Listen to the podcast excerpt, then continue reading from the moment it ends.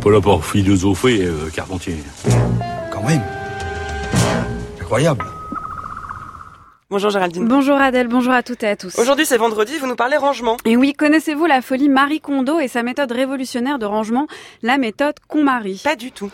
Alors depuis le 1er janvier, histoire de commencer l'année sur des bases claires et nettes et dans un environnement sain, la plateforme Netflix propose en effet de découvrir la transformation sous nos yeux de huit familles américaines et de leur intérieur grâce à l'art du rangement de la japonaise Marie Kondo. L'occasion de se pencher sur ce que veut dire mettre de l'ordre et qui ne plaît pourtant pas à tout le monde. Ah, elle a l'air contente. Je suis vraiment contente parce que j'adore le bazar.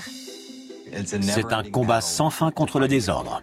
Avec le bébé, on va jamais s'en sortir. C'est officiel, on a trop de choses. Bonjour, je m'appelle Marie Kondo. Ma mission, améliorer la vie des gens en les aidant à organiser leur intérieur. Avec la méthode KonMari, l'écrivaine à succès et experte du rangement Marie Kondo nous offre quelques clés indispensables au bonheur et à l'épanouissement. Fini le fouillis des tout petits, place au bébé, mini appartement maxi rangement, ce sont quelques-uns des huit épisodes de cette adaptation télé de la fameuse méthode KonMari. Et aussi bizarre que cela puisse paraître, cette émission où il s'agit de regarder des familles ranger leur maison rencontre un succès fou. Bizarre, eh bien pas tant que ça si l'on en croit la méthode KonMari qui a déjà des millions de lecteurs et qui se veut en fait très ambitieuse et beaucoup plus profonde que cela, car en rangeant son intérieur, c'est aussi son intériorité que l'on soignerait. Eh bien, j'ai moi aussi complètement succombé à cette méthode qui allie ordre domestique et Une ordre nouvelle pour le bureau psychique, ça. de ces astuces de pliage des chaussettes à cette philosophie d'un chez-soi. Mais qui dit succès dit bien évidemment critique. Machine à cash, laideur formelle, télé-réalité sans saveur, concept fumeux. Pourquoi pas Ce sont des critiques assez attendues pour une émission de télé ou de du développement personnel. Mais on lui reproche aussi sa dimension rétrograde. L'art du rangement serait aussi l'art de remettre les gens à leur place, à savoir les hommes au garage et les femmes à la cuisine. Et c'est bien la question que je me pose, que fait-on quand on met de l'ordre? La philosophie qu'on marie nous a complètement fait revoir notre façon de vivre et d'envisager les objets qui nous entourent. Il ne reste plus grand-chose. Vous allez pouvoir finir tranquille. Oui.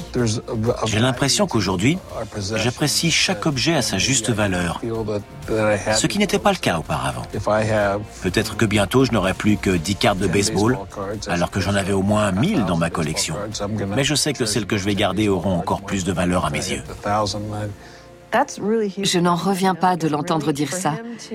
Il a fait d'immenses progrès et un gros travail sur lui. La méthode KonMari est bien une méthode globale de rangement. Il s'agit de jeter, de classer, d'agencer les objets pour ordonner notre espace intérieur. En cela, cet art du rangement est aussi un travail sur soi, comme on l'a entendu. De l'extérieur vers l'intérieur, des objets à son état d'esprit, il n'y a qu'un pas pour mettre de l'ordre dans sa vie. Mais quel ordre? À quel ordre revient-on quand on met en ordre? C'est bien là que se concentrent les critiques du programme. Ce qu'on lui reproche, c'est de vouloir remettre à leur place les choses, mais aussi les gens, que chacun reste à sa place et ne fasse pas trop tâche selon un ordre inégalitaire préexistant. Mais est-ce vraiment l'intention de la méthode KonMari Car mettre en ordre, ce n'est pas seulement remettre à une place déjà décidée, mais c'est aussi ordonner pour mieux voir et mieux montrer. C'est, selon moi, un geste de dévoilement. Or, c'est plutôt ce qui apparaît dans ce programme. Loin d'être sexiste, comme on le dit, cette méthode révèle plutôt le sexisme, les errances et les émotions déséquilibrées déjà à l'œuvre dans nos espaces intérieurs.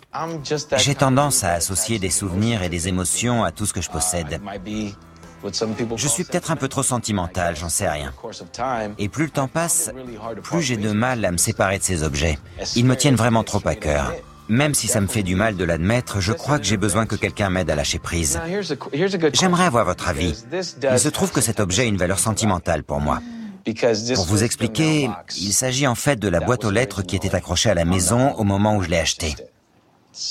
À votre avis, je peux la garder? Que range-t-on quand on range un placard, une cuisine, un garage? À quoi renonce-t-on quand on trie? Qu'y a-t-il de nous dans nos livres, dans nos vêtements, dans nos maisons? C'est le sens de cette méthode développée par Marie Kondo. Méthode de rangement, travail sur soi ou réflexion écologique même pour certains. Elle est avant tout un outil pour repenser notre rapport aux objets et pour voir ce qu'ils cristallisent et reflètent de nos préjugés, souvenirs, idées ou mauvaises habitudes. Moins prescriptive que suggestive, elle ne pousse pas à un retour en arrière, à un ordre antérieur, mais nous enjoint de regarder nos manières d'être clairement et distinctement à travers nos objets. En cela, Marie Kondo est sûrement moins la prêtresse de l'ordre que du rangement qui fait place nette. Eh bien, quelle bonne nouvelle, Géraldine. Pour le bureau, alors. Des, offres d'emploi, surtout.